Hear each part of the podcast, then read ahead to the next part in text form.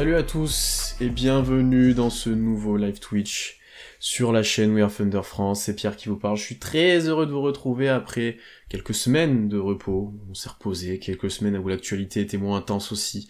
Euh, ça y est, on est de retour. Je suis avec Constant pour ce retour. Comment ça va Constant? Bah, ça va, on s'ennuie, hein, franchement. Là, on est dans la période creuse. Là, on voit euh, Marjane Beauchamp qui met 83 points sur des matchs de Pro AM. Donc là, c'est qu'on est vraiment dans la période creuse de la NBA.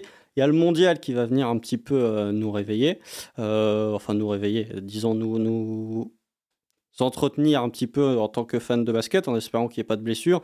Et puis après, on va arriver euh, tout doucement sur la pré-saison et le retour de la NBA. Mais là, c'est vraiment la période où il ne se passe pas grand-chose.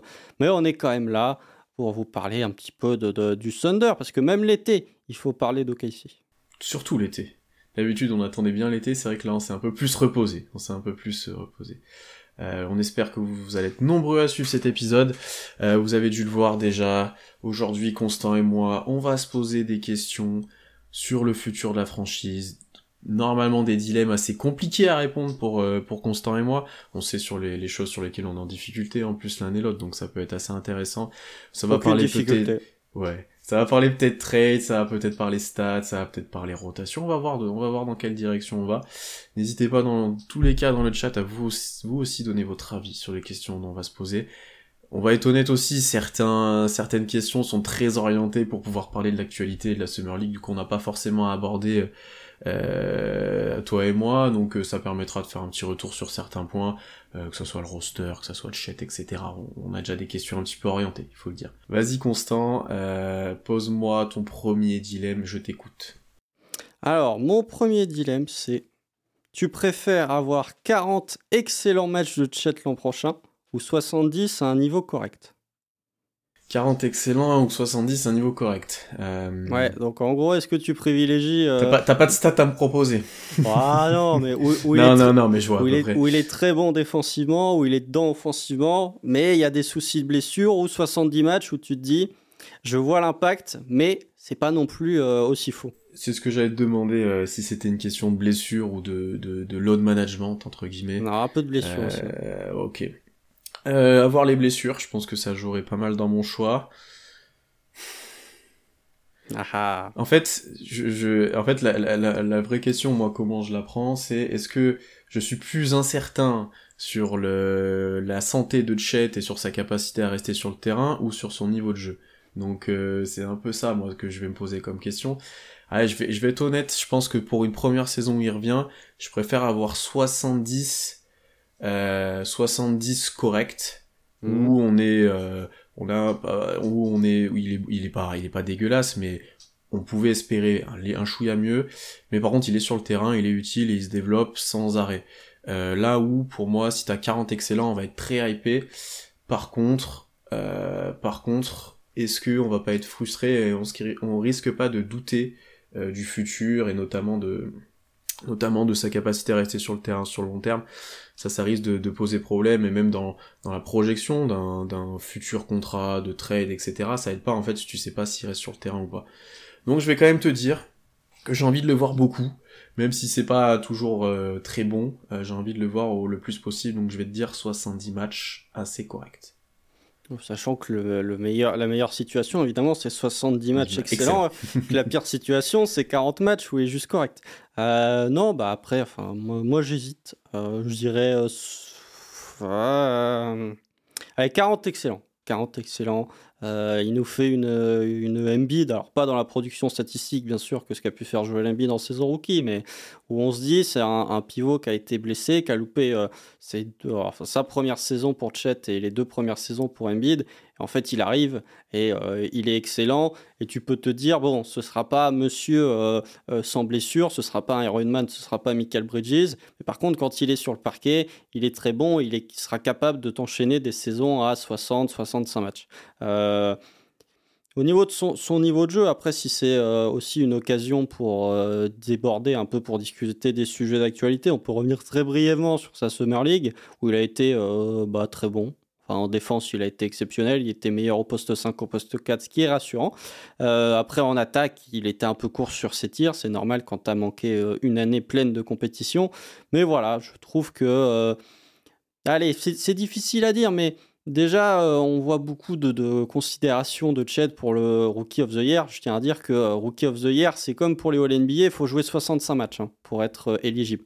Donc déjà, trouver un rookie qui va jouer 65 matchs entre Chet et Victor l'an prochain, ça va être difficile. Mais après, ouais, 40 excellents matchs parce que va y avoir, je me dis, tu peux avoir un peu de load management, tu peux avoir une blessure pas très très grave, une cheville, une cheville qui peut amener un peu de, de précaution et louper un peu de temps.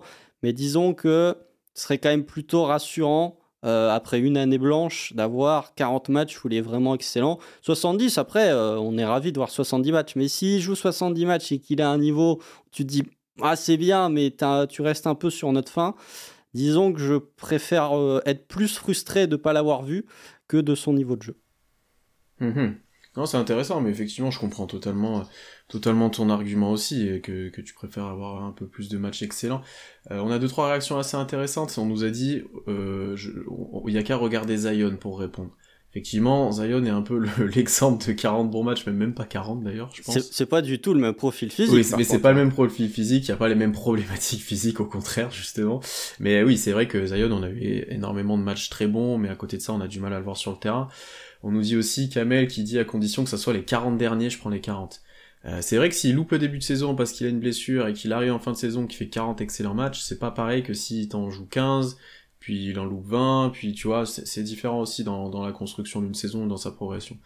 Euh, effectivement, c'est plus plutôt intéressant comme dilemme. Je l'ai mis dans le sondage, j'ai eu 4 votes de 2. Bon, je vais essayer de les mettre un petit peu en sondage à chaque fois, donc n'hésitez pas à participer. Euh, pour revenir un petit peu sur sa Summer League, on l'a pas trop fait, et j'aurais une note, j'aurais un dilemme à te poser sur le chat juste après. Euh, moi, je vais plutôt parler des limites de Chet sur sa Summer League, parce que en fait, tu as très bien dit, euh, élite défensivement euh, sur les matchs, vraiment très intéressant, dans plusieurs rôles un petit peu, dans, dans, dans l'impact qu'il a eu, etc. Vraiment très intéressant défensivement, et tu sens qu'il peut déjà... Enfin, il va potentiellement changer ta, ta la phase de ta défense dès son arrivée, parce que tu as un outil que tu n'avais pas auparavant. Ça, on aura l'occasion d'en reparler pas mal.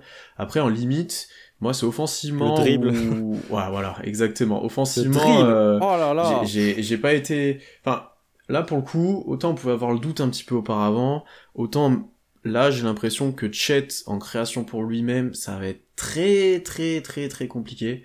Euh, pour l'instant en tout cas, hein, voilà, il peut progresser, mais Là, j'ai un peu de mal à le voir parce que tu as dit le dribble et on nous dit dans le chat très compliqué, énormément de pertes de balles, sur des joueurs qui viennent de derrière, des joueurs qui vont lui prendre la balle dans les mains, euh, des joueurs qui vont taper la balle quand il va changer de main sur le dribble, etc.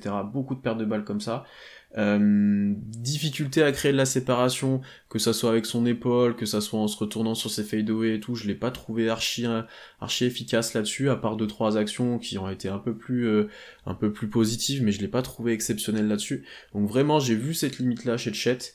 Euh, bien sûr la limite dans l'impact, mais qu'il a su compenser par moment et qu'il va il va s'adapter petit à petit. Mais tu vois voilà, il y avait vraiment un problème pour moi dans la création pour lui-même. Après ce qui est intéressant et qui pour le coup pour, pour le défendre un petit peu là-dessus, euh, il a très peu tiré à trois points, il a pas été archi à droit en plus euh, sur sur sur une bonne partie de la de la Summer League. Euh, donc s'il tire se débloque déjà ça va beaucoup l'aider. Et en plus les joueurs sortaient déjà sur lui pour le coup, même s'ils mettaient pas dedans, les joueurs sortaient un petit peu. Ouais. Ouais, ouais. la fin, t'as 3 points pour aller driver, il nous l'a fait comme Shengun, c'est 150 fois par match. Ah bah, donc ça, c'est un peu plus encourageant parce que quand il aura des meilleurs joueurs à côté de lui, plus de spacing, etc. Et mine de rien, je trouvais quand je trouve qu'en Summer League, ça défendait plutôt fort comparé à certains matchs NBA. Euh, ça essayait de mettre de la presse, ça défendait beaucoup sur l'homme, ça poussait, etc., etc. Donc euh, non, je, je, là j'étais un peu, voilà, ça je suis resté un petit peu sur ma faim. Il fallait en parler quand même.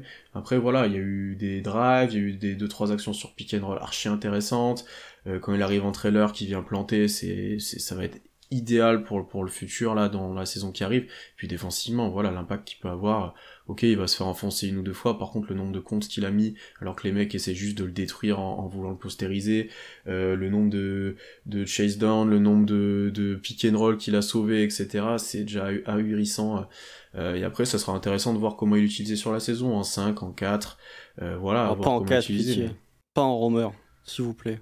Moi, je comprends pas pourquoi t'es, je l'ai vu aussi négatif là-dessus, parce qu'il a été très efficace en fait là-dessus sur euh, sur ce rôle-là sur la Summer League. Il a été très bon. Et ah moi, j'ai pas trouvé bon du tout. Ah si, moi je l'ai trouvé bon. Ah, et Et euh, en plus, même lui a avoué qu'il aimait bien avoir plusieurs tâches, qu'il avait bien aimé jouer 5, qu'il avait aussi bien aimé jouer dans ce rôle-là de Romer, et que justement il l'a cité en plus avec Jalen Williams à côté. Euh, moi je le trouve plutôt dur là-dessus en fait, je le trouvais intéressant et je trouve que c'est pas une, une option à, à exclure totalement. Alors après il faut un poste 5 un peu plus compétent que Jalen Williams, que j'ai pas trouvé, j'ai trouvé correct sans plus sur la Summer League. Ah, pas mais bon. voilà. Pas terrible, hein. Pas terrible. Non, moi j'ai pas du tout aimé euh, les séquences en 4 de Jet. Ça se voyait de façon dans le jeu du Thunder. Le Thunder était bien meilleur défensivement quand t'avais Chet qui jouait du drop au poste 5. Au niveau de ce, côté roamer, parce que la problématique. Bon, alors le roamer, pour ceux qui savent pas, pour faire très gros et très complexe, c'est euh, tu es un petit peu le, le le quarterback défensif de ton équipe. Tu es assez éloigné du panier, tu dis à peu près à tes coéquipiers ce qu'ils doivent faire et tu viens au second rideau. C'est un rôle voilà, qu'a utilisé LeBron, notamment euh, lors des derniers playoffs du côté des Lakers, euh, que peut utiliser Giannis parfois. Bah euh, oui, le rôle de roamer, il fonctionne quand ta première lame, c'est Brook Lopez, pas quand ta première lame, c'est Jane Williams. Ah, mais du coup, le problème, c'est pas lui. Le problème, c'est les joueurs qui avaient à côté. Ouais, mais c'est ça le truc je trouvais que du coup, dans la polyvalence défensive que Chet est capable de t'apporter, il était plus polyvalent en poste 5 qu'en poste 4 du coup. Euh, parce que tu, en le mettant roamer, dans la notion de roamer, il y a le côté off-ball, tu joues loin du porteur. Là où je le trouvais intéressant, c'est quand il était dans des situations de drop au poste 5. On l'a pas tant vu que ça switcher, mais il a fait pas mal de drop. Là, il était beaucoup plus intéressant que euh, au poste 4. Et même, je trouvais que euh, euh, dans l'utilisation offensive, eh ben, du coup, c'était plus intéressant d'avoir Chet au poste 5 parce qu'il faisait du pick and roll, même s'il a été oublié un nombre incalculable de fois par certains de ses coéquipiers et de ses ex-coéquipiers, puisque Jared Butler est au Wizard maintenant.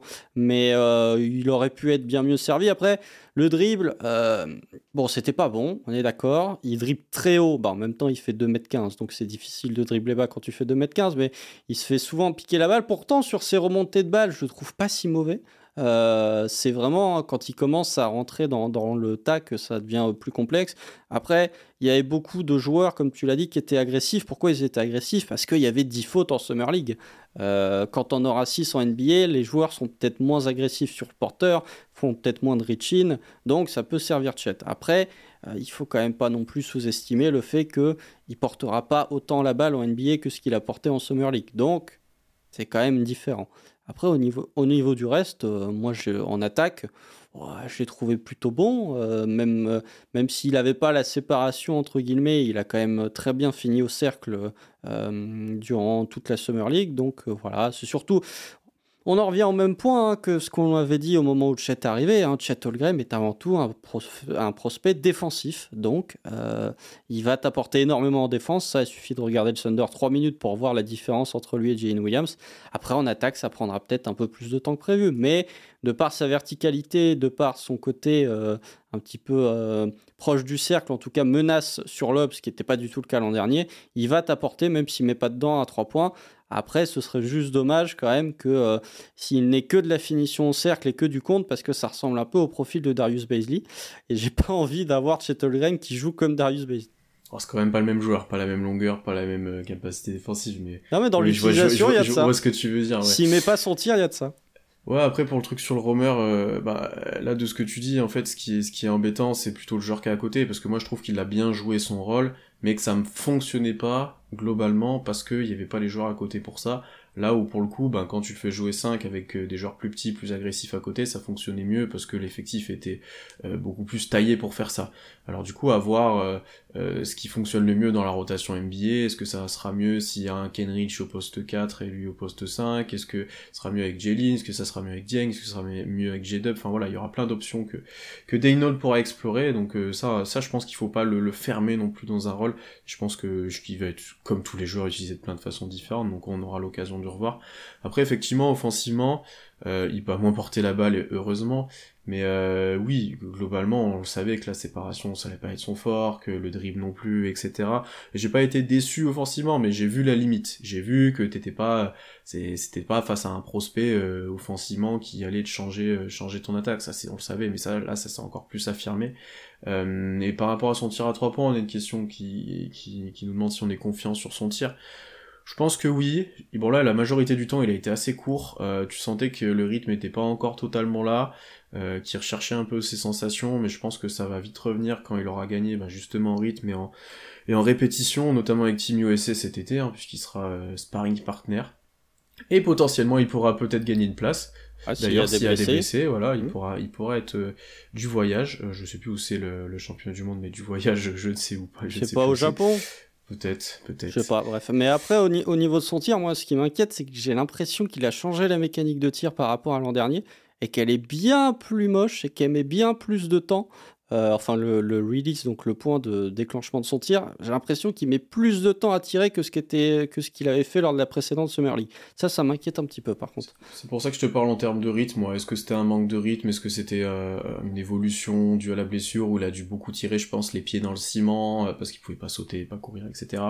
Est-ce que c'est dû à une évolution qui est en cours. Donc on, on le verra assez rapidement. hein. On nous dit que c'est aux Philippines. Bon, bah, Ah, c'est on saura Mais après, pour. Après, pour son tir, euh, Jamal Murray, quand il est revenu de sa blessure, en début, en début de saison, il était très court aussi. Enfin, il a pas de.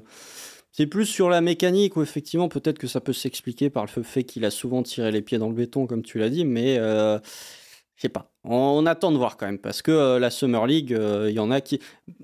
Globalement, c'est ça, c'est une remarque que je me suis fait euh, en regardant la Summer League. Il y a très peu de joueurs qui sont à droit à 3 points en Summer League. hein. Qu'est-ce que ça bricasse par contre euh, Et des joueurs qui plus tard en NBA sont à droit. Donc euh, un joueur comme Jalen Williams, ça n'a rien mis. euh, alors je compare pas évidemment, mais un joueur comme Jalen Williams lors de la Summer League a quasiment pas tiré à 3 points. Il a fini l'année à 41%. Donc il faut pas non plus prendre la Summer League pour acquis. Au lancer, c'était pas folichon non plus. C'était mieux sur la fin. Mais voilà, on va attendre qu'il ait des reps et qu'il ait vraiment du 5 contre 5, euh, du vrai NBA, pas seulement de la rééducation. Hum, Après, au-delà de ça, aussi pour conclure là-dessus, il a, il a rassuré. Au-delà de, de, de tout Oui. ce qu'on pouvait attendre et tout, il a, il a pas joué tous les matchs, puis il en a enchaîné certains. Il a été bon sur la majorité. Il avait pas peur des contacts. Il, je pense qu'on a plus peur que lui, concrètement, quand il tombe ou quand il Ouais, va au faut qu'il arrête de, te- faut qu'il arrête de glisser ou de tomber. par Ouais, il contre, tombe, hein, il tombe, il tombe très il tombe souvent. souvent. mais- hein. Faut arrêter Mais ça. euh, du coup, on a plus peur, je pense, que lui. Enfin voilà, il a été assez rassurant dans l'attitude et dans, et dans tout ce qu'il a montré, notamment défensivement et de ce qu'on a pu dire. Non, mais juste pour conclure, un peu déçu qu'il ait joué que 4 matchs sur 9 quand même. Un fallait peu... s'y attendre. hein. Il y avait des Ouais, back-to-back en plus ici. Ouais, il y avait des back-to-back en Summer League, mais je trouve ça un peu décevant qu'il ait joué euh, moins de 50% des matchs quand même. Là où l'an dernier, il en avait joué plus, il me semble. Euh, du coup, moi j'ai plus un, un dilemme sur le futur de Chet, euh, pas sur la saison prochaine. Euh, tu t'imagines dans deux ans, donc Chet a joué deux saisons complètes et, et sa deuxième saison, qu'est-ce que tu préférais, enfin en projection, même sa troisième saison, qu'est-ce que tu préférais que ça soit? En gros, la question c'est qu'est-ce que tu as envie qu'il devienne? Est-ce que tu préfères un Chet à 13 points, dire bon, bon une passe, ça je compte pas, 3 contre, 55% à tir et 41% à 3 points, mais du coup faible échantillon, très peu de Ouais. tirs par match, tu vois? Oui, oui. Ou, ou un Chet en 18, 8, 2 contre, 50% au tir, donc moins, 32% à 3 points, mais par contre une quantité bien plus importante, donc en gros un, un joueur qui a bien plus de responsabilités offensives, mais qui est quand même moins efficace, mais qui est un peu plus déterminant et un peu plus leader de ton équipe. Euh, quality over quantity, euh, l'option 1. Bah, alors, en, en défense, est-ce que l'impact est le même? Oui, environ. T'as un contre de moins dans le deuxième. Bah, en fait, ouais. le, Euh, en fait, les honnêtement, le premier est, est très axé. T'es un excellent role player, élite défenseur, etc. Et tu gâches pas grand chose, mais t'as pas ce plafond euh, euh, vraiment star. Alors que le deuxième, tu pourrais te dire que dans un monde, il devient star offensif et défensif. Tu vois ce que je veux ouais, dire? Non mais euh, 55% au tir, 41% à 3 points, que 3 comptes de moyenne, c'est un truc de star. hein. Enfin, c'est, euh, il a Ah pas... ouais, mais 12 points, tu vois, donc faible quantité, vraiment. euh, C'était 13 points le- au début. 13, ah non, je t'ai dit 13, bon, je, je sais, 13, bah, ça change pas énormément de choses, mais. Non, bah, moi, je, moi je garde comme 3 comptes de moyenne, euh, double-double, 40% à 3 points, euh, je préfère largement. Les, les, les, les 10 points de pourcentage, pour moi, euh, compensent largement les 6 points de, de moyenne d'écart. hein, largement. Plus le compte de moyenne, non, moi je prends la première option. Parce que t'as pas. Si c'est ton encre défensive et que en attaque, euh, s'il est ouvert, il met dedans. Bon, bah, c'est pas grave si c'est pas euh, ta deuxième option. Moi, je prends tous les jours cette première éventualité-là. Plutôt que la deuxième, où, oui, il a un échantillon plus grand, mais du coup, il est moins efficace. En défense, il est un poil moins efficace aussi. Donc, euh, non, qualité devant la quantité. Euh, et puis voilà, au pire, il sera, il sera voilà comme a pu être Rudy Gobert, il sera All-Star de par son aspect défensif, il sera pas All-Star parce qu'il sera à 20 points de moyenne, mais voilà, c'est dans, dans, le premier cas, 3 comptes de moyenne, tu es dans des All Defensive, tu es dans des considérations de Defensive Player of the Year. Donc, euh, moi, je prends le, premier point parce que euh, moins, moins de points, mais plus d'impact défensif et surtout beaucoup plus d'adresse. Donc, peut-être un peu moins de, de, potentiel offensif, mais vraiment un joueur plus accompli et plus efficace et plus prêt. Euh, on est en année 3, j'avais dit à peu près sur sa troisième année. Donc, oui c'est je pense qu'honnêtement, le, sans donner forcément mon avis, le, premier scénario est plus plausible que le deuxième. Euh, vu ce qu'il a montré là et vu un peu la mentalité, vu comment, il, mon avis, va être utilisé, on en reparlera euh, plus tard, mais voilà, je pense que c'est clairement possible. Euh, c'est mais voilà, effectivement, il y a, y a, cette dimension potentielle qui pour moi n'est pas enlevée parce que à un moment tu vas devoir faire des choix euh, tu vois, il y a, y a, Kamel qui nous dit on attend un statut haut pour un pick 2. Effectivement, est-ce que tu attends un, un role player un petit peu ultime sur un pick 2 Est-ce que tu attends une superstar offensive? Est-ce que il y a cette vision là aussi qui que certains vont prendre en compte où, où, tu vas attendre un joueur qui prend plus de responsabilités et qui qui lead un peu plus euh, ton équipe. Là où dans la première option il sera vraiment peut-être une c'est quoi quatrième cinquième option offensive. Donc euh, 12 points t'es ouais t'es quatrième je pense à peu près. Donc tu vois c'est différent je regardais là, euh, Evan Mobley est à 15 points de moyenne. 15 points la rookie, 16 points la sophomore. Donc tu vois, c'est moins que Mobley là. Hein. Oui, mais c'est un pick 3, et pourtant, euh, même si Evan Mobley restait juste dans ces standards-là, il serait euh, largement. Enfin, le statut pour un pick 3 serait largement rempli. C'est quoi les stats de Mobley là cette année, par exemple Ou l'année sur son 16-9. Et après, euh, sur le contre euh, pourcentage, pour comparer ah bah, le, le, contre, c'est pas un gros contreur, il est à 1.5. Par contre, il tire pas à 3 points, il est à 21%, il en tente euh, moins de 100 cette année. par contre, il est à 55% au tir. Donc tu me mets un peu moins de points, mais plus efficace au tir. Bah, voilà, Brook Lopez, il est à combien? Il doit être à sa petite quinzaine, parce que ça score quand même Brook Lopez. Mais enfin, pour moi, le, le, le, statut haut, Brook Lopez, il est à 16 points de moyenne. Et la précédente, il est à 12.4. 12.4 Brook Lopez. Donc euh, voilà, c'est pas euh, sachant qu'il a 35 points de moyenne. Pourtant Brook Lopez, on sous-estime pas l'impact qu'il peut avoir. Donc euh, le statut, ok, mais tu peux avoir un statut élevé en étant un monstre défensivement. T'es pas obligé d'être une superstar offensive pour avoir un statut élevé. Donc non, moi première option parce que l'efficacité est trop importante et l'impact défensif en plus ne serait pas amoindri. Hmm. Non, je j'aurais pris celle-ci aussi, hein, honnêtement. Hein, t'as plus de sécurité, t'as plus de voilà. Mais il y a un monde où t'as besoin encore de talent et t'as envie qu'il explose un peu ce plafond offensif et que tu puisses parier sur lui. Mais euh, mais je pense qu'on va se diriger aussi vers l'option euh, qualité. Euh, et j'ai l'impression que c'est quelque chose qui va être capable de produire, donc c'est encore plus intéressant. Euh, je vais te laisser enchaîner, on va partir un peu de chat, je pense, on va parler ah, de, bah prochain dilemme. Ah non, reste dans le chat, bah, bah si, on, va parler de chat, mais il est pas là. Euh, ma question, c'est lorsque chat sera absent, qui préfères-tu avoir en tant que pivot titulaire entre Jaylin et Kenrich Williams? J'allais dire Jane Williams et Kenrich Williams, ils ont le même nom de famille. Lequel, des deux préfères-tu lorsque le chat est, absent? Est-ce que tu pars direct sur du Small Ball 5 euh, avec euh, Kenrich ou est-ce que tu pars sur euh, la classique avec Jayin Sachant que, on va éviter les réponses de Normand, tu peux pas dire ça dépend des situations, ça dépend des match-ups. C'est-à-dire la réponse de Mark Daynault. Voilà. non, je vais te dire Jalen Williams. pourquoi? Parce que ça a marché l'année dernière déjà. Euh, ça a quand même plutôt bien fonctionné euh, sur la fin de saison, son utilisation. Euh, parce que je trouve que le small ball avec Kenrich est très intéressant, mais tu peux pas l'utiliser de manière en énorme quantité sur un match. Euh, tu as quand même de la taille à compenser, tu as beaucoup de choses à faire. Je pense que c'est exploitable par les autres équipes à force de faire ça. Par contre, sur un, en sortie de banc, l'utiliser pour avoir un, un, moment small ball, plus d'agressivité, plus de rythme, etc. Ça, c'est intéressant plus pour moi que, que de le starter directement, bien que ce sera peut-être mon 5 ultime, mais je le commence pas comme ça. Je le garde plutôt en atout euh, en sortie de banc.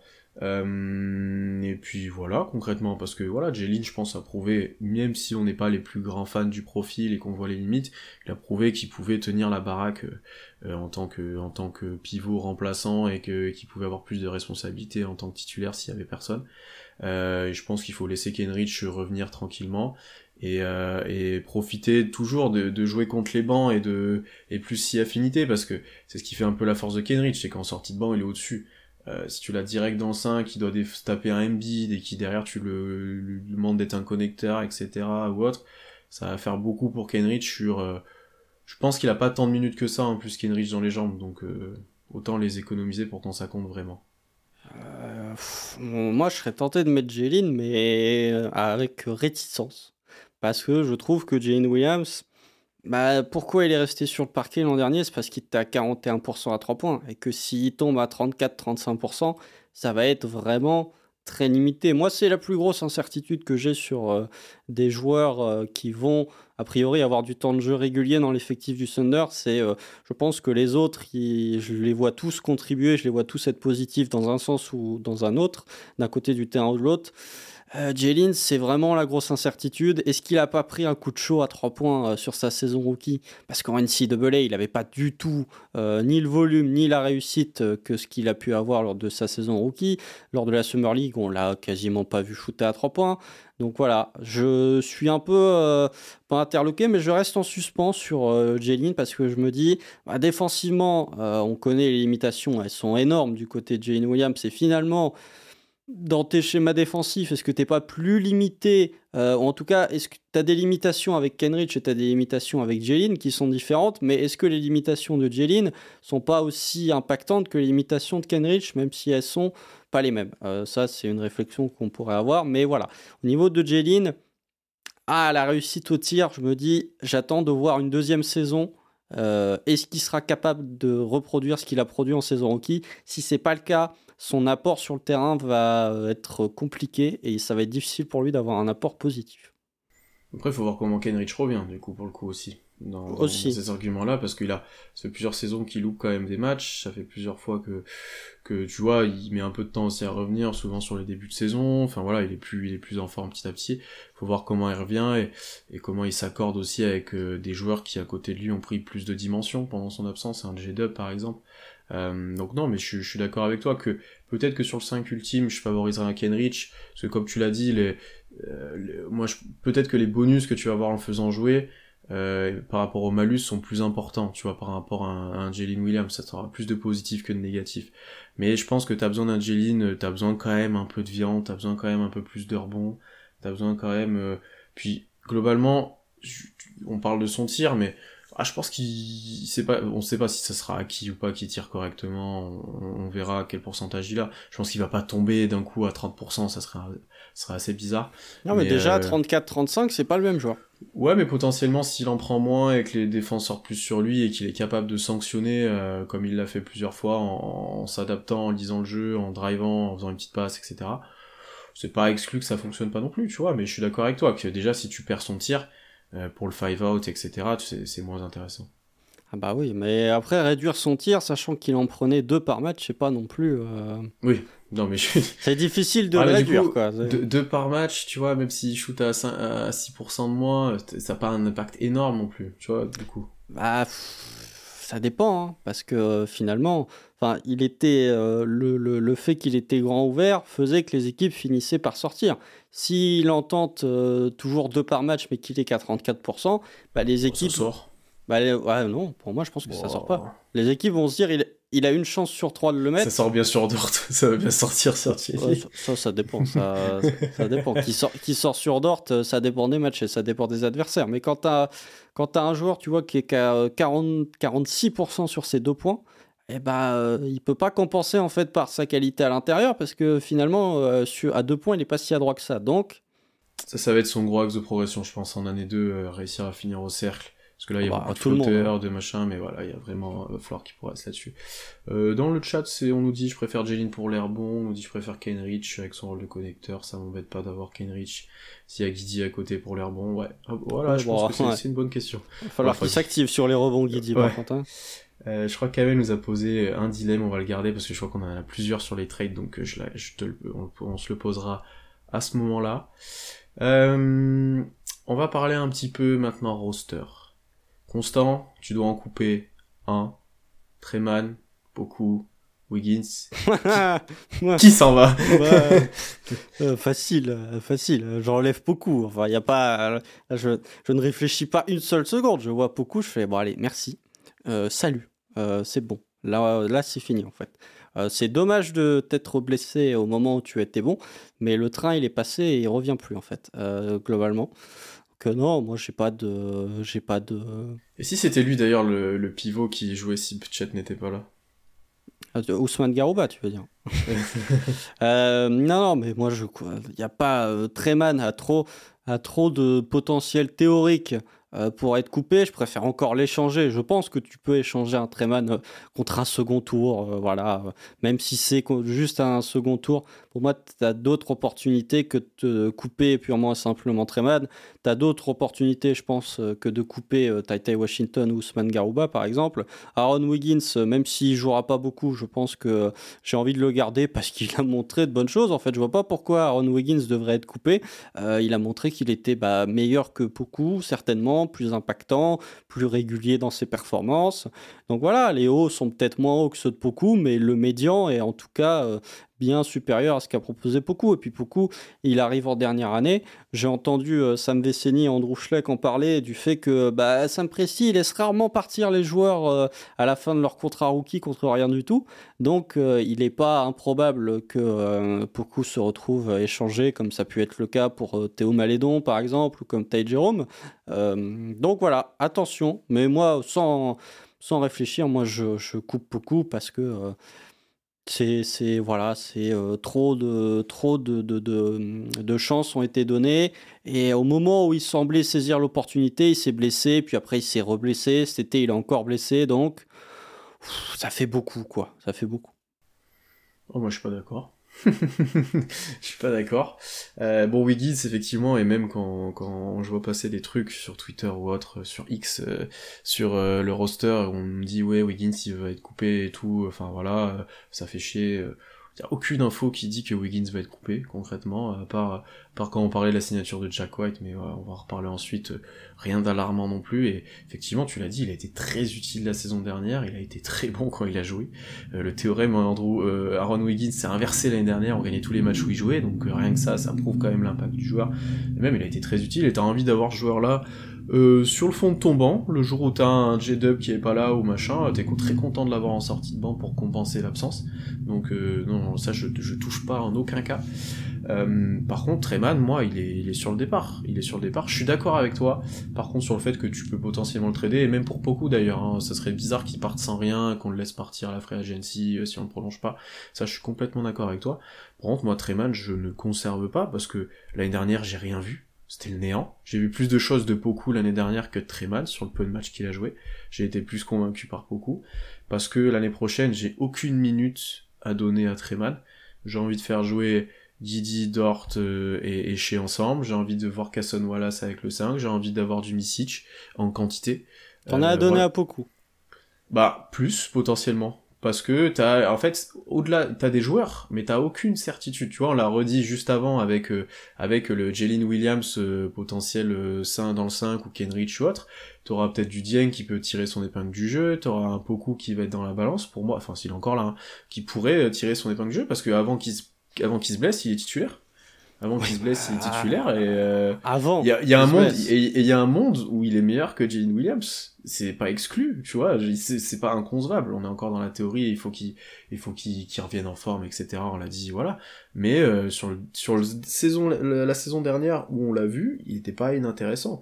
Et je considère que j'aurais peut-être plus moyen encore de le développer que Treman ou Treman J'avoue que j'ai un peu abandonné le projet. Bon, en Summer League, il a fait plaisir. Hein. Il a mis des gros tirs.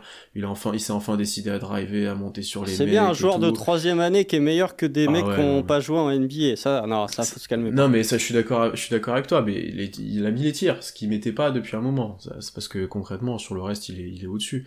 Mais déjà, il a repris confiance et tout. Mais je, je vois pas dans quel monde il a, il a une place. Alors que beaucoup sur passage, je pense qu'on le verra s'il est encore là. Mais euh, ouais, je, en fait, potentiellement Treman, euh, on regrettera. C'est potentiellement un, joueur qu'on pourrait regretter si on le trade ou si on le coupe. Et qui va dans un effectif où en sortie de banc, il a des ballons et il arrive enfin à, s'adapter, à trouver de la confiance. Mais pour moi, je vois pas. J'ai du mal à, couper, à ne pas le couper au, au détriment de beaucoup. Ça me paraît difficile là, vu de ce que j'ai vu l'année dernière, en fait, simplement. Ah non, moi je préfère largement garder. Euh, je préfère échanger Treman et Cut beaucoup. les deux, hein, d'ailleurs, hein, les deux peuvent ne pas être là l'Opening Night, hein, c'est pas à sous-estimer. Euh, bah non, enfin, c'est ouais, ou alors pour... non, mais moi beaucoup c'est le dernier joueur à qui euh, ou alors c'est ton... c'est celui qui c'est le dernier pour boucher les trous quoi, pour déjà, dire on déjà la draft t'étais pas convaincu alors après. Bah ça fait bah euh, je suis désolé, il m'a pas prouvé que j'avais tort hein, depuis ah, trois ans. Euh, il a été bon cette année, je suis désolé, il a été certes blessé mais il a été bon. il, il, a été bon. tu veux que je te rappelle les on-off de Poukou quand il était sur le parquet? Ah d'accord. Je vous laisse réécouter le bilan individuel de la saison. Le Thunder était meilleur quand Poku n'était pas sur le parquet. Alors lui, individuellement, était meilleur, mais le Thunder était meilleur tu quand faire ça pour plein de joueurs et même un J-Dub, il était en négatif pendant... Euh, je sais pas ah. s'il l'est pas encore. Enfin, tu vois, c'est pareil, c'est la même chose. Non, parce que Poku, il était parmi les plus mauvais de la ligue. Mais après, on a, on, va pas refaire un débat sur Poku. Il a été bon, mais il s'est blessé. Quand il est revenu, il était calamiteux. Je vois pas, je vois pas. je suis d'accord. Voilà, donc ça c'est un fait. Euh, donc je vois pas pourquoi. Pour moi, les deux n'ont pas de minutes l'an prochain. Mais si je dois en garder un, j'ai plus envie de parier sur Treman, qui me semble plus un joueur NBA, même s'il a montré moins de choses, un joueur qui peut se développer dans un environnement, que beaucoup, où finalement, au-delà de son niveau, il y a l'aspect blessure qui commence à devenir un peu inquiétant, puisqu'il a quand même connu trois blessures en l'espace de euh, six mois. Donc. Mmh, bah, bah, comme tu as dit, moi j'ai vu, j'ai beaucoup m'a plus prouvé que Treman. J'ai pas dit le contraire, je t'ai dit que ah bah... était meilleur, mais au-delà de son niveau de jeu, il y a, commence à y avoir l'aspect physique où tu te dis, bah, s'il joue 35 matchs tous les ans. Euh, faut, ça, ça, ça, je suis complètement d'accord.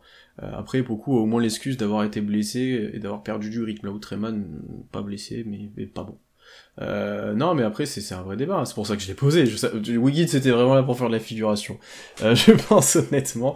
Mais euh, non, je, moi, je reste sur mon avis. Beaucoup me paraît plus intéressant à conserver. Euh, même en théorie, sur le plafond, je trouve que beaucoup on a plus que Treman. Ah si. Non, faut arrêter ça avec le plafond de beaucoup. Ça, ah non, ah, ça, je suis pas d'accord. Bah, moi, je suis désolé. Il a plus, pour moi, il a plus de plafond que, que Treman. Treman, son plafond est, est pas si élevé que ça. Hein. Bah, le plafond de Poukou, c'est même plus théorique là, c'est de, de l'utopie à ce niveau-là. Enfin, le plafond de. Euh, ah, non, parce que tu vu plus de choses de lui l'année dernière que de Treman.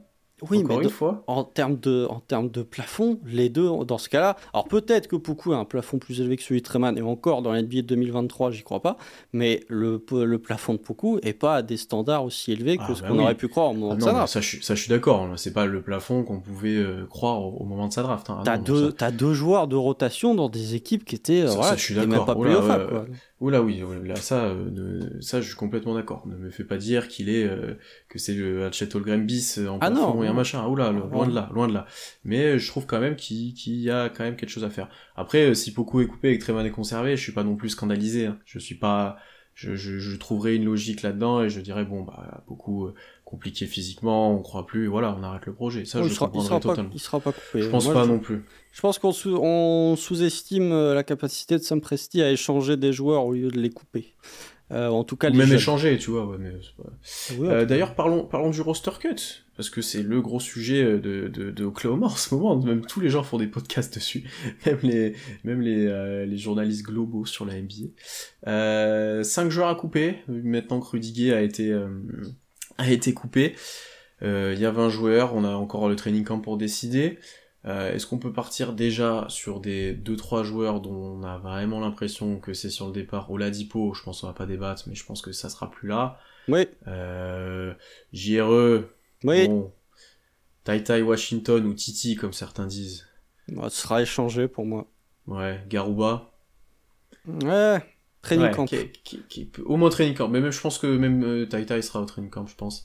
Mais même dans le chat, on a, de, on a, on a des gens qui préfèrent garder euh, Garuba. Bah, euh, Le problème, c'est que Garuba et Poku, bah, c'est les deux. Hein. Enfin, globalement, les deux qui sont en opposition. Disons que Garuba euh, t'offre un peu plus de coffre et un peu plus de barbac que Poku. Quoi. Ça, c'est sûr. Hmm.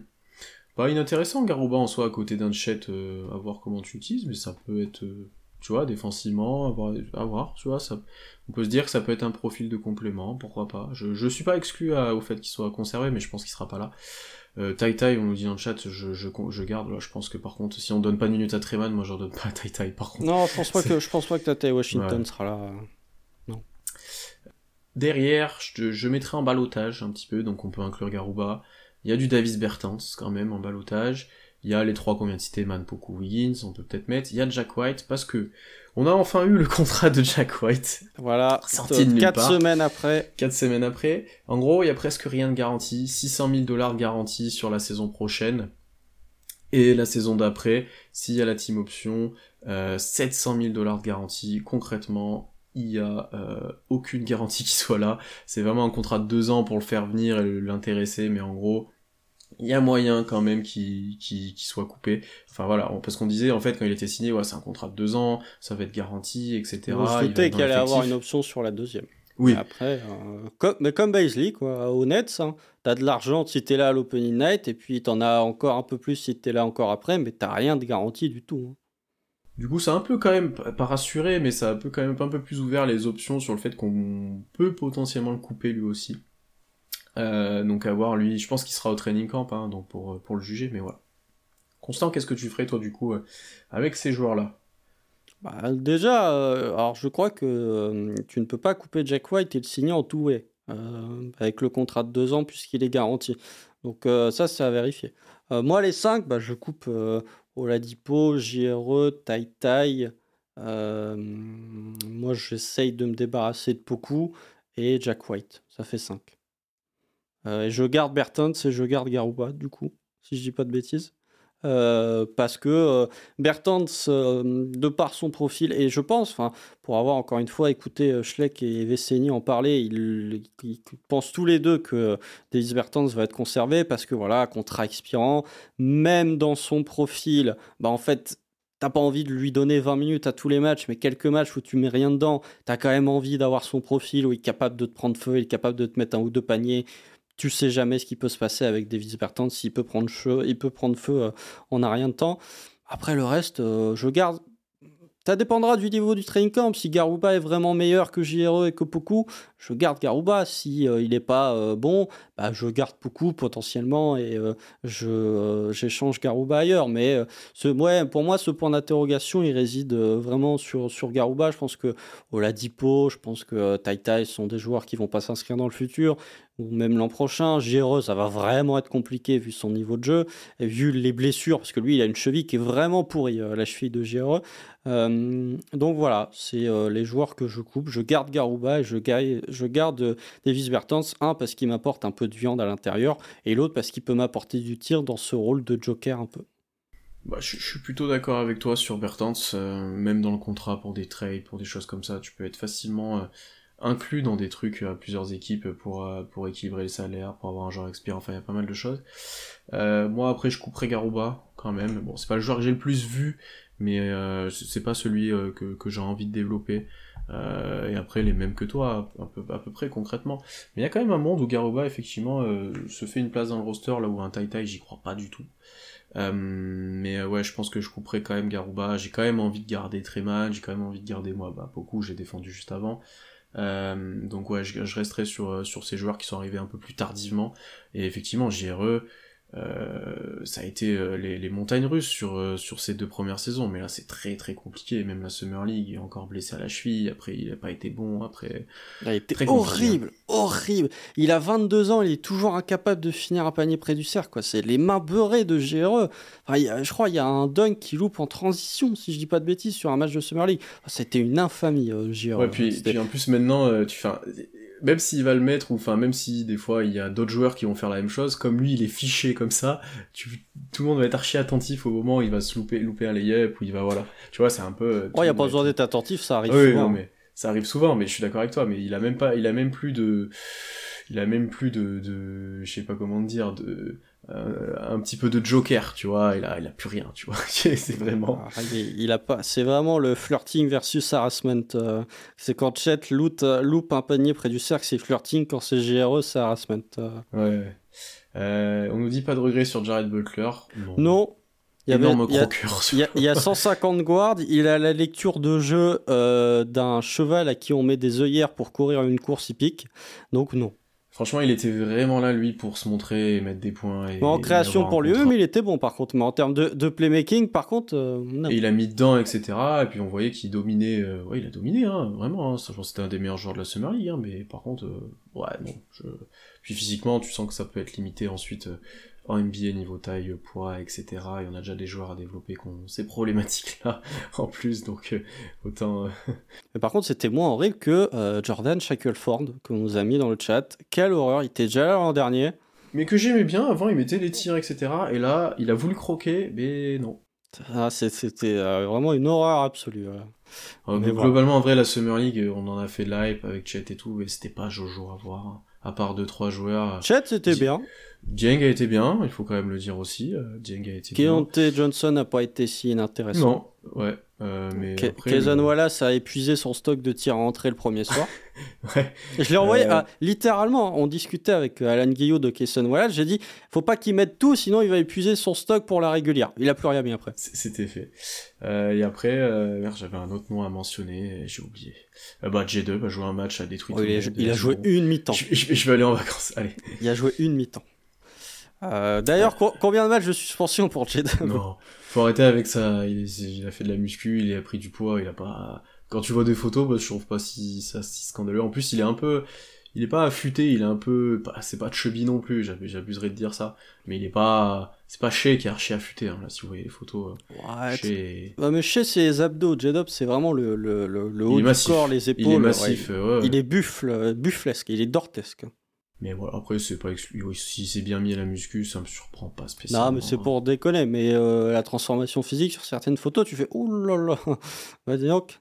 Euh, là, effectivement, euh, celui qui peut apporter de la barbaque au poste 4, bah en fait, tu l'as déjà. hein. Ouais, ouais c'est pareil. hein, en cours de saison NBA, ça s'entraîne moins. Je pense que les joueurs maigrissent aussi un petit peu certains. Voilà, c'est complètement différent le rythme. Donc, à voir à ce moment-là. Là, il peut être en prise de masse, etc. Sans faire, sans faire tout ça. Euh, à toi, Constant, si je me trompe pas, parce que moi j'ai posé sur le roster, c'est à toi. Ouais, bah justement, mon- ma troisième question, c'est euh, entre Jane Williams ou Josh Giddy, lorsque Shea Gidius Alexander se retrouve doublé dans le clutch, lequel de ces deux joueurs tu veux voir balle en main? Et quand je dis balle en main, ça veut pas dire que c'est eux qui prennent le tir, hein. c'est balle en main. C'était ma question. C'est balle en Ah main. bon, voilà. C'est balle en main. T'as une prise à deux sur Shea, il donne la balle, et t'as un 4 contre 3. Ouais, Ou c'est. Ok. Josh Giddy. Oh, Josh Giddy. Josh Giddy, parce que, alors c'est pour ça ma question, t'es en surnombre, il te fera toujours potentiellement l'une des meilleures lectures.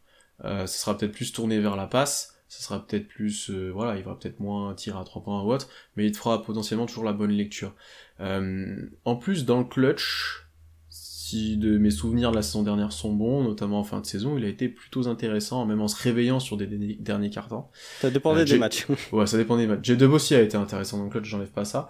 En fait, si c'était vraiment, je donne la balle dès le début de l'action et euh, juste on planque chez, on sait qu'on peut plus l'utiliser, potentiellement je t'aurais dit J-Dub parce que en création pour lui-même, j'aurais valorisé ça. Euh, mais comme tu me dis, il y a la prise à 2, c'est un 4 contre 3, je donne la balle à Josh euh, parce que euh, il va arriver dans la situation où, Shea va être dans un côté, il donne la balle à Josh Giddy un petit peu dans l'axe en 4 contre 3, il fera toujours la passe DS ou il fera toujours, il arrivera toujours à trouver un tir ouvert. Là où un J-Dub a quand même un peu moins de vision de jeu que, que Josh Giddy. Euh, mais même s'il a une meilleure création pour lui, il va peut-être plus finir pour lui-même, etc. Et là où, voilà. Voilà mon argument. Euh, moi, j'hésite. Je pense que je vais prendre J-Dub. C'est bien, on est vraiment pas d'accord. On le fait pas exprès. C'est rare qu'on soit pas d'accord, mais là, pour le coup, on le fait pas exprès. Mais je pense que je vais prendre Jane Williams. Pourquoi? Parce que, euh, effectivement, sa capacité de création est moins forte que celle de Josh Giddy. En même temps, c'est difficile d'être euh, un aussi bon créateur que Josh Giddy. Mais la capacité de se créer son tir est tellement importante. et Il y a un tel écart pour moi, pour l'instant, entre les deux, que je me dis, il fera peut-être pas la bonne lecture comme Josh Giddy peut le faire, mais il va peut-être être capable de mettre le tir que Josh Giddy ne sera pas capable de faire. Euh, Donc voilà, c'est dans ce rapport entre création individuelle et passing collectif où je me dis, J-Dub a peut-être un avantage parce que malgré tout, même si Shea est doublé, bah, si jamais Josh Giddy fait la passe, il faut qu'il y ait quelqu'un qui mette le tir. Donc ça peut être Jane Williams, hein, ce joueur-là, mais euh, plus la capacité de création ou la capacité peut-être de finir, que ce soit avec un tir à mi-distance ou un drive de euh, Williams, pour moi compense un peu le manque de playmaking que peut avoir Josh Giddy par rapport à lui. Donc t'as as la vision inverse, et en plus, moi, c'est pas du tout exclu que Josh Giddy fasse la passe à J-Dub, tu vois, où je me dis, ça, ça, sera l'option prioritaire, en plus, tu l'as très bien dit. Ouais, donc c'est vraiment, euh, est-ce que tu préfères avoir un joueur qui va te faire la bonne lecture, quitte à avoir, à être moins efficace ou moins capable de mettre ce panier ultra important, ou alors à l'inverse, l'autre qui a peut-être plus ce facteur X euh, clutch, mais qui fera peut-être moins la bonne lecture, qui délaissera peut-être un tir ouvert à 3 points pour un autre joueur, etc. Ah, c'est plus une vision de jeu globale, ça d'ailleurs, sur un, sur une politique globale d'attaque. Enfin, j'extrapole beaucoup, mais sur, euh, sur qu'est-ce que tu favorises. Ouais. Ah, c'était intéressant, intéressant celui-ci. Euh, à moi maintenant, alors je regarde ce qui me reste. Allez, on va partir un petit peu sur les trades. Parlons de Jason Tatum, Constant. Oh là J'ai fait un choix exprès, le choix est fait exprès, tu vois. Oh, t'as pris Tatum exprès oh, Tu pouvais pas prendre le Jalen Brown avec son contrat là ah non. Plus personne le veut là, ça y est. Ah oui, ça y est. Euh, est-ce que tu m'envoies Chet et J-Dub contre Jason Tatum? Ah oui. Oui, oui, oui. Ah bah alors, bah, bah, c'est beaucoup. Et donc Didier et J-Dub aussi? Oui, oui. Ok, bon bah alors c'est bien plus simple que je pensais. Je pensais que t'allais me dire non.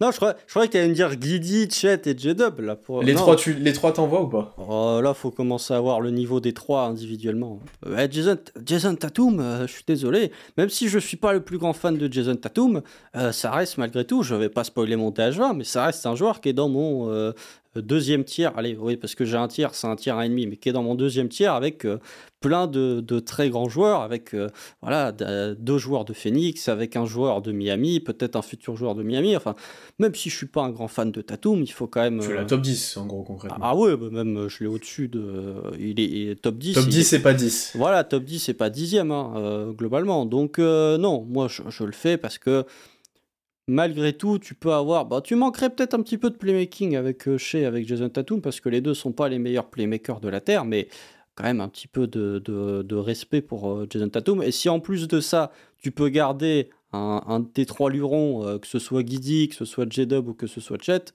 pour moi, tu es gagnant-gagnant, parce que tu as deux joueurs top 10 NBA, tu as deux joueurs qui top 10 NBA pour cher, on va peut-être se calmer. Mais tu as un joueur qui est euh, top 10 NBA, tu en as un qui, euh, euh, s'il continue comme ça, peut continuer à toquer à la porte et peut continuer à grappiller des places dans le DH20. Mais après, voilà, non, pour moi, ça serait. Si tu peux, si tu peux trader pour un mec de 25 ans, en plus, il a le même âge que chez. ils sont tous les deux de 98. Si tu peux trader pour un joueur de cet âge-là, qui a un niveau de MVP qui a jamais de problème de blessure, qui est tout le temps présent, même si j'ai mes grosses réticences sur euh, Jason Tatum, pour moi tu le fais euh, sans trop réfléchir. Et même si les deux te prendront 70% de ton salary cap, tu as quand même deux joueurs euh, top 15 NBA, ça peut le faire. C'est pour ça que je suis parti sur Tatum, parce que je sais que c'est pas celui que tu préfères, je sais que tu le valorises quand même, hein, loin de là, hein, mais c'est pas celui que tu préfères, je sais que t'as des limites que t'aimes pas chez lui, etc. Et je pensais que t'allais aborder un peu plus le point création, c'est ça que je pensais que ça allait t'embêter, c'est pour ça que j'avais fait une version avec Chet, une version avec euh, avec Josh Giddy, parce que bah effectivement, chez Tatum sont très portés vers le scoring, un peu moins vers la création. Peut-être que Tatum le sera plus l'année prochaine avec le départ Smart, mais ça on a le temps de le voir.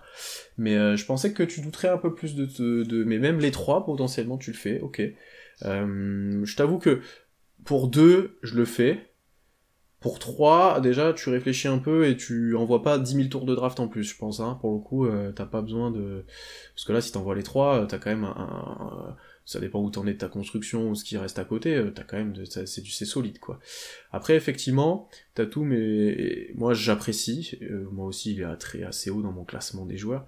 mais il y a des limites par rapport à chez, je trouve que c'est pas le joueur optimal. Euh, je crois en lui en tant que superstar et pour amener une équipe très loin en playoff, mais, euh, mais c'est peut-être pas le joueur que je favoriserais. C'est pour ça que le choix me paraissait intéressant. Et comme toi, effectivement, euh, un, un J-Dub, tu l'envoies parce que ça serait redondance un peu sur le poste, etc. Enfin voilà, c'est un ailier dominant. T'as déjà, t'as déjà chez, est-ce que Dort sera encore là, voilà, on sait pas, mais t'as déjà chez à côté à mettre, à mettre en 2 ou en, ou en 1, tu vois, t'as Tatum en 3-4, ça commence d'être solide. Euh, mais, euh, mais après, sur, sur un équilibre, j'étais pas sûr que t'allais mettre un Chet ou un Guidi. Sur le playmaking, sur l'aspect pivot défensif de Chet, mais ok, ok. Je pensais que ça allait être plus problématique. Non, parce que. En fait, là, tout le problème, c'est qu'on ne sait pas encore euh, quel est le plafond de, de Josh Giddy et de Chet Holmgren, même de Jalen Williams. Et le truc, c'est que Josh Giddy, euh, s'il arrive à être un shooter honnête à 3 points, à savoir, je lui demande pas 36%, je lui demande 34-35, tout en ayant, euh, tout en allant un peu plus sur la ligne des lancers. Il faut qu'il aille plus sur la ligne des lancers, c'est une catastrophe, euh, euh, Josh Giddy, surtout, même si tu le compares à des joueurs de sa propre QV de draft 2021, il va tellement moins sur la ligne des lancers que d'autres joueurs.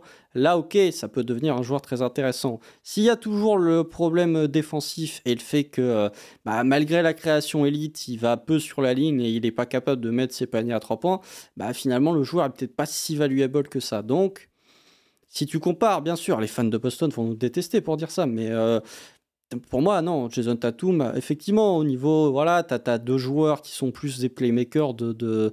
disons que leur, leur première, euh, leur premier objectif quand ils ont la balle en main chez Tatum, c'est scorer. Et ensuite, c'est de faire la passe. Ce qui n'est pas le cas pour euh, d'autres joueurs euh, potentiellement.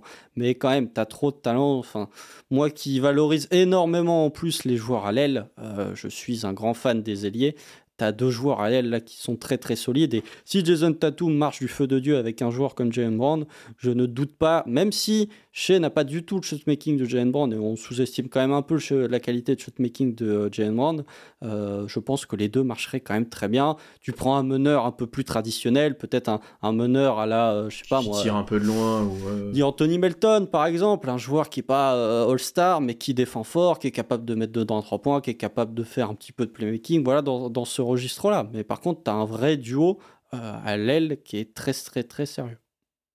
Et du coup, je réagis avec euh, la question que Kamel nous avait posée. Dans un trade, tu vas peut-être me dire que ça dépend. Est-ce que tu préfères envoyer Chet ou Guidi pour l'instant?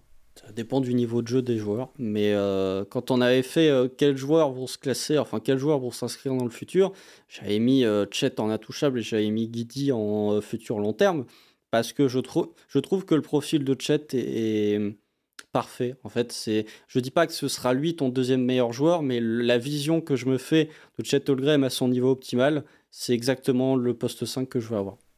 Hmm. alors bah, que tu as répondu à la question. alors que, que Guidi, j'ai trop d'interrogations encore une fois sur la défense, sur son tir. En fait, je vois moins de défauts euh, en projetant dans le futur sur le jeu de Chet que je ne vois de défauts sur le jeu de Guidi en projetant dans le futur. Moi, je suis d'accord avec toi. J'ai juste plus confiance en Guidi pour l'instant qu'en Chet parce qu'on l'a beaucoup plus vu, on l'a, on l'a, ça fait deux saisons qu'on l'a. Mais je suis d'accord avec toi que le jeu de Chet est plus, euh, c'est même plus facile de construire avec lui autour, ça t'a moins d'incertitude, etc. Mais, euh, mais effectivement, à voir. Moi, je pense que ça serait un peu plus difficile que toi de choisir, ça dépendrait peut-être de la situation et de ce que t'as en retour. Euh, et peut-être pour conclure sur ça, on nous l'avait en question, quelqu'un croyait qu'on avait dit chez Guidi contre Tatum. T'envoies chez contre Tatum? Non. Je pense pas. Ça sert à rien. oui, en vrai, tu, plafonnerais sur la même chose en soi. En plus, tu devrais envoyer des tours de, draft, je pense. Non, mais le, le but, c'est de, c'est, pas d'échanger un multiple All-Star, enfin multiple All-Star, hein, mais c'est pas d'échanger un All-NBA contre un All-NBA. Le but, c'est d'avoir les deux All-NBA ensemble. Hum, hum. Je suis d'accord avec toi. Euh, ben vas-y à toi, je pense que toi aussi tu as des idées de trade un petit peu. Bah, J'en avais une, euh, un trade, euh, enfin un trade, une question. S'il conserve le même niveau que l'an dernier, donc pour la saison à venir, est-ce que tu préfères échanger Loudort ou le garder? À savoir, toujours un niveau très élevé en défense, mais par contre en attaque, toujours un joueur qui a énormément de difficultés, que ce soit à finir près du cercle ou que ce soit à sanctionner à 3 points. C'est échanger contre quoi? C'est ça ma question en fait. C'est bah, échanger contre des pics, c'est échanger contre non, joueurs, tu peux Ça va être très difficile d'échanger 18 millions contre euh, juste des pics de draft et euh, du cap space. Mais disons que tu fais euh, ce qu'a pu faire. Tu te dis, en fait, tu, tu vois le Caloudor, tu te dis, bon, il n'a pas été très bon cette année. Enfin, il a encore été très bon défensivement, mais en attaque, c'est vraiment pas possible. Est-ce que tu fais pas tu te dis bon, on a une opportunité avec un joueur, tu vois. Est-ce que tu fais pas ce qu'on, c'est pas du tout parce qu'il y a, y a le playmaking, il est bien meilleur que ça, mais est-ce que tu fais pas ce qu'ont fait les Celtics avec euh, Marcus Smart où tu te dis Hmm. on part sur un profil qui n'a rien à voir avec le joueur qu'on échange, on part sur autre chose, tout en te disant, tout en te disant, t'as euh, Lou Dort, il va prendre, allez, euh, 15% à peu près de ton salarié cap. Ces 15%, est-ce que tu peux pas les utiliser sur deux joueurs qui peuvent avoir des, euh, un niveau intrinsèque moins bon que celui de Lou Dort, mais qui peuvent t'apporter plus Déjà, euh, je trouve que, là, le contrat de Lou Dort, encore plus avec l'augmentation du cap, va devenir quand même très favorable et plutôt cool. Euh, je suis pas sûr que t'aies énormément de bons joueurs qui auront des contrats comme ça. Euh, et même, comme tu l'as dit, deux autres joueurs un peu moins payés ou des minimums, etc. En niveau intrinsèque et ce qu'ils vont t'apporter, je suis pas convaincu. Euh, pense que la fin de saison prochaine, c'est trop tôt pour moi pour le trader. J'attendrai déjà d'avoir une option de, de, secours, parce que peut-être que Casson Wallace pourrait être en partie l'aide, peut-être qu'il va être très fort, t'auras envie de le faire jouer, etc., de le faire starter, euh, et que du coup tu vas lui donner plus de responsabilités, mais on en est très loin encore, on ne, Lou Dort toujours ne pas sous-estimer son impact. Peut-être que par contre, si j'ai de la progression en interne, peut-être même un Dieng que tu voudras faire plus jouer, parce que c'est possible de faire starter un puissant J-Dub en 3 et un Dieng en 4 s'il est très bon, voilà. Euh, je le diminuerai son rôle avant de le trader peut-être, tu vois. Euh, J'adapterai un petit peu son utilisation parce que euh, il aura toujours un rôle important, je pense qu'il sera toujours utile, euh, je pense que, que dans, dans, dans l'équipe et même dans le groupe il est archi important. Donc euh, non, je serais pas heureux. Fin de saison prochaine pour moi c'est pas du tout euh, un moment où tu le ferais vraiment. Par contre tu m'aurais dit pour inclure sur un trade plus gros, pour aller chercher un gros joueur après que t'aies fait une, une grosse saison et que tu sois pas si loin de ça d'aller loin en playoff. Déjà c'est une autre réflexion, tu vois. Ah bah oui, bah pour moi la, question est vite répondue. Encore une fois, enfin, je suis, si vous si vous suivez un petit peu euh, les podcasts Warsener ou que ce soit les podcasts de Kebdo, vous connaissez très vite euh, ma philosophie de construction d'un roster NBA. Donc des joueurs euh, euh, comme Lou Dort, oui effectivement, si c'est pour récupérer un multiple All-Star, la question ne se pose pas. Mais c'est plus sur se dire effectivement, bah, imaginons scénario totalement improbable, mais imaginons que Vassili Misic soit vraiment très bon et que un joueur comme Jane Williams finalement se retrouve un peu meilleur défensivement que ce qu'il était l'an dernier. Est-ce que tu n'as pas envie du coup te dire avant de diminuer son rôle et qu'il perde en valeur marchande, bah, je vais essayer d'échanger Lou Dort au moment où il est à sa pleine utilisation. Ouais, pour l'instant, t'as aucune valeur de. Pour moi, t'as aucun remplacement à ce que fait Dort. Même avec une progression, euh, t'as vraiment rien, quoi. Même une- Je, je le conçois pas, tu vois, même un J-Dub ou un Shea ou un. En point of attack, je le conçois pas pour l'instant. Bah, après, c'est c'est d'ici un an, hein, on sait jamais. Ouais, hein. ouais, bien sûr, ah, bien sûr. Mais euh, peut-être qu'on se posera plus la question dans un an, mais pour moi, là, j'ai du mal à l'imaginer, en tout cas, ouais. Je suis Ok. honnête, euh. Mais après, dans une superstar, par contre, oula. Pour aller chercher ça, un euh, là, c'est, voilà, je pense que on est de plus en plus ouvert, vu surtout comment on draft, comment évoluent les joueurs, je pense que plus le temps passe, plus on est ouvert à ça. Ah ouais, ouais. Euh, et ben, je vais te en donner une dernière, Constant, assez rapide. Euh, allez, plus sur la répartition un petit peu. Je vais donner des lignes de stats de chez Didi et J-Dub. Tu me dis lesquelles euh, tu préfères. C'est des, il y en a, deux- il y a deux choix. Donc la première, t'as chez à en 35-4, parce que c'est proche de cette année. 35 Non, 30, 5 Ouais. et 4. Ah, ça, 35 points de moyenne, Ouais, euh, non, où est-ce qu'on signe hein Euh, tu as Guidi en 15, 8 et 8. Donc assez proche de cette année aussi. hein. Et J-Dub en 14, 7 et 5. Ok? Mhm. Deuxième, 28, 5 et 6 pour Shea. 18, 5 et 6 pour euh, Guidi. 17, 6 et 3 pour J-Dub. C'est vraiment une question de répartition des points et des responsabilités de la création. Je prends la deuxième. Parce que, parce que selon moi, si tu as un Shea qui a 28 points de moyenne, ça veut dire que le Thunder sera une meilleure équipe, collectivement. Et que le Thunder gagnera plus de matchs. Si Shea n'est pas obligé de faire des matchs à 32 points de moyenne euh, tous les soirs, comme ça a été le cas notamment euh, en post-All-Star Break euh, l'an dernier, ça veut dire que selon moi, la machine tourne mieux, qu'il y a des joueurs bah, justement comme Guidi et comme J-Dub qui prennent plus de responsabilités au scoring et que du coup, le Thunder est une meilleure équipe, est une équipe plus collective que juste le euh, enfin le show justement chez Gideus Alexander avec des joueurs derrière qui performent mais qui sont quand même loin. Je préfère avoir un niveau où, voilà, je un peu comme ce qu'ont pu faire les Cavs avec euh, Donovan Mitchell l'an dernier, à savoir, euh, bah, Donovan Mitchell, il n'était pas obligé de mettre 45 points tous les soirs. Il y avait des soirs où la défense des Cavs était tellement étouffante qu'il euh, était capable d'être limité. En attaque, ils avaient suffisamment de puissance de feu pour faire ce qu'il fallait pour remporter des matchs, plutôt que le cas de figure du Thunder où l'an dernier, Shea a été monstrueux du début à la fin de la saison mais derrière, parfois, ça suivait pas au scoring. Donc pour moi, la deuxième option, dans la théorie que je me fais, c'est euh, une meilleure équipe du Thunder que la première. Bah, je, suis complètement d'accord avec toi en fait. Est-ce que c'était, tu préférais avoir vraiment une superstar soliste qui doit tout le temps porter l'équipe et à côté de ça des bons role players, mais que ça reste des role players, ou alors hein, une superstar qui a moins besoin d'être archi soliste et avec des joueurs qui se développent un peu plus en lieutenant? Euh, notamment au scoring, parce que c'est là le nerf de la guerre. Hein. Donc t'aurais un chien un peu plus créateur, un peu plus un partage de la balle. Euh, et donc non, je suis d'accord avec toi. Je pense que la, la formule ultime, là on a vu un chez... Euh, je suis pas sûr que chez refasse énormément de saisons à 31 points de moyenne. Mais 31 et demi même, hein. à 50% au tir. Hein. Je suis pas sûr que t'es autant que ça. Par contre, je pense que t'as des saisons où il va être un peu plus bas, mais encore meilleur en fait, parce que encore plus efficace, encore plus dans le partage, et que t'auras des meilleurs joueurs à côté de lui. Et donc je pense que globalement la réponse euh, collectivement sera peut-être euh, sera peut-être la deuxième.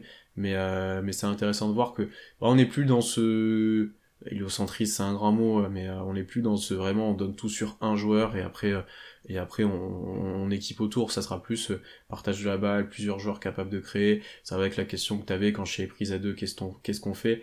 Je pense que je pense que moi je préfère toi et moi un truc un peu plus un peu plus collectif, un peu plus collégial pour, pour le scoring. Oui, et puis euh, ça faudrait vérifier, mais euh, je pense que euh, la moyenne de points de chez est plus basse lorsque le Thunder gagne que lorsque le Thunder perd. Ça ne veut pas dire qu'il fait des stats dans le vide, hein. ça veut dire que collectivement, derrière, ça suit et qu'il n'est pas obligé de, de forcer son talent et de planter 35 points tous les soirs. Ça se regarde, ça. Ouais, ça se regarde. Attends, je suis en train de chercher en même temps. Mais voilà, dans, moi, je, je, je... Alors, dans les victoires. Ah non, je dis des conneries en plus. Il a 32 points, il a 32 points de moyenne dans les victoires, il a 30 points de moyenne dans les défaites. Mais bref, euh, je trouve ça plus intéressant d'avoir euh, joueurs à 20 points de moyenne. Enfin, d'avoir un joueur à 28 et deux joueurs à 20 points de moyenne que d'en avoir un à 30 et d'en avoir deux à 16. Pour moi, ça fait une meilleure équipe de basket. On a eu des antécédents au Kessie de Solis, tout ça allait moins loin que quand il y avait un peu plus de partage, etc. Voilà, on a déjà eu. On a déjà eu. Euh, est-ce que tu en as peut-être un dernier à me donner? J'en ai un dernier, bah du coup, euh, on ça on gardera peut-être pour un vrai ou faux. J'en avais un sur euh, qui est le sixième homme, mais puisque tu parles de trucs historiques, tu préfères voir les Clippers champions, à sachant que Russell Westbrook est dans l'effectif, hein, voir les Clippers champions voir les Clippers top 5 de draft l'an prochain. Est-ce que tu préfères le titre pour Westbrook ou, la le pic de draft élevé pour le Thunder? Ouais, ce que j'allais dire, attends, mais on a leur pic là, les rochettes, c'est bien ça oui. Ah, c'est dur.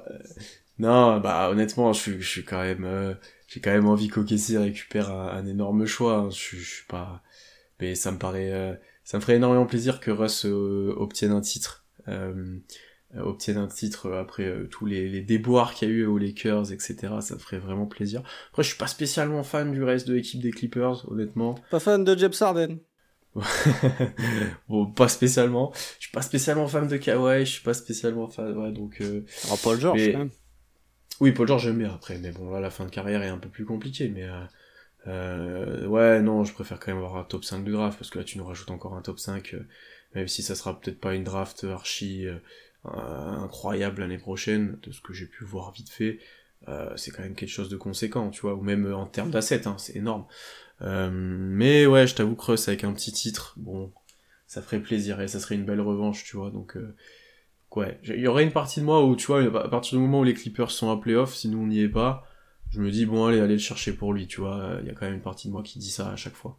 Ouais, ou alors j'avais une autre question, c'est entre euh, un retour de KD ou un retour de Russ, lequel des deux souhaite le plus voir? Souhaites-tu le plus voir? C'est un retour euh, juste en termes d'affectif ou vraiment pour la compétitivité? Non, moi, moi c'est pas le même choix. moi j'avais pensé Russ il revient mais il joue pas. Euh, parce qu'il a plus les cannes. Il revient juste, juste comme la dernière saison de Scotty euh, aux Bulls. Et euh, par contre, KD, bon, c'est plus le KD actuellement, mais il revient, il a quand même un bon niveau. Mais il n'est pas non plus. oui, c'est pas KD, quoi. Ouais, parce que KD, en termes de niveau, il t'apporterait vraiment dans la construction qu'on a. Après, attention, un hein, Russ. Là, tu le mets, alors certes, c'est pas dans notre schéma, il porterait beaucoup la balle, mais par contre, dans une équipe qui fait que driver et qui a du pas mal de, de spacing, qui aurait que tout le monde dehors, Russ, il pourrait faire mal. Hein. Mais ouais, non, en termes de niveau de jeu, qui est dit bien sûr plus intéressant, mais après en termes d'affectif, il y a rien à voir quoi. As, si un jour on est loin en playoff, que tu vas chercher un backup meneur juste pour aller en finale et peut-être aller chercher un titre, bah vas-y, prenez-moi Russ, parce qu'on on a, on a, besoin. Ah, mais KD qui revient, ce serait la, la, belle histoire, ce serait la rédemption, l'arc rédemption. en vrai, en vrai, il y a une partie de moi qui a envie que ça arrive juste pour voir le, le bordel que ça serait. Ah bah les, fans, les fans, il y en a, ils sont encore un petit peu de rancœur pour euh, Kevin ah. Durant. Euh, ça. Je sais pas comment, ça serait intéressant de voir. Parce que son maillot va être retiré, hein, donc euh, ah oui, oui, comment ça sera hein. accueilli, ça aussi. il sera, retiré, hein, cherchez pas. Hein. Euh, il sera peut-être pas le premier retiré. théoriquement, le premier retiré, c'est Nick Mais je veux dire, entre Ross et lui, ce sera peut-être pas lui qui aura le premier maillot retiré. Surtout que je pense que Ross prendra sa retraite avant KD mais euh, il aura son maillot retiré. Et quoi qu'il arrive, euh, si le Thunder est le Thunder aujourd'hui, c'est en grande partie parce que Kevin Durant a mis le Thunder sur la carte dès son arrivée en NBA. Tu, retires que ces deux-là, d'ailleurs?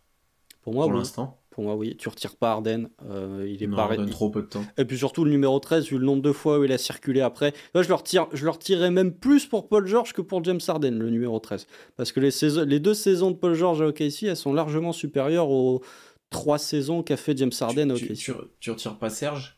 J'hésite. Mais Serge, après, il a vadrouillé ailleurs. Il a été champion avec les Raptors. Je, l'identifie moins à OKC. Non, pour moi, tu retires les deux. Euh. Mmh. Non, je pense qu'il y a plus de débat effectivement pour Serge qui est meilleur euh, contreur de l'histoire de la franchise, qui a 2-3 perfs euh, et qui était vraiment dans cette voie-là. Steven Adams aurait été un candidat s'il était resté encore un peu, parce qu'il n'est pas si vieux que ça au final Steven Adams, mais ouais, je pense que pour ah, il a, il a eu 30 ans. Ouais, t'as l'impression qu'il a 45 ans, mais il a 30 ouais, ans. Il a 30 ans.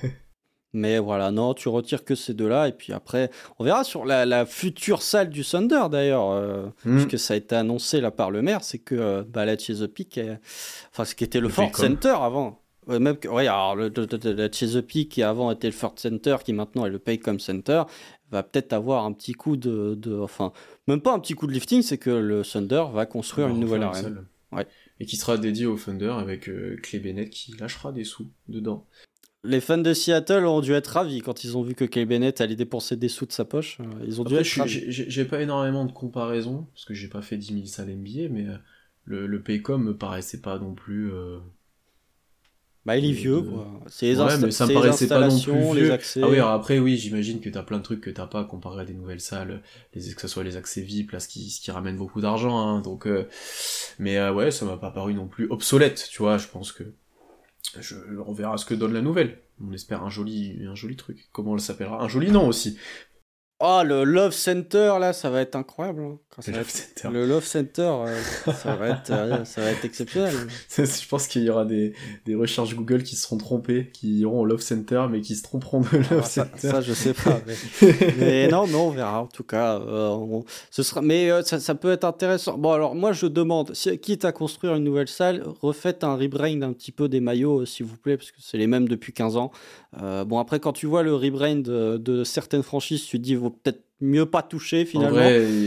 moi je suis pas, je suis moins, euh, effectivement ça fait un peu vieux, mais je suis moins insatisfait que par certains trucs. Euh, donc euh, voilà. Mais on voit, on voit plein de trucs sur Twitter de maillots qui sont très très beaux du Thunder, donc voilà.